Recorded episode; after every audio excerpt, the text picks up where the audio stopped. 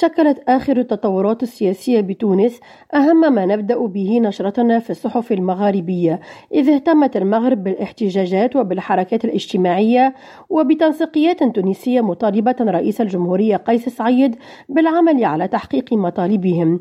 ونقلت الصحيفة عن عضو التنسيقية التونسية للحركات الاجتماعية عبد الحق سيدوري قوله إن تونس تعيش حالة انسداد في مستوى الحوار السياسي والاجتماعي وعدم البحث عن إيجاد الحلول الاقتصادية والاجتماعية للبلاد. بالجزائر تحدثت الإخبارية عما أسمته قضية الأسئلة الشفوية وتأخر الرد عنها من طرف بعض وزراء الحكومة الجزائرية.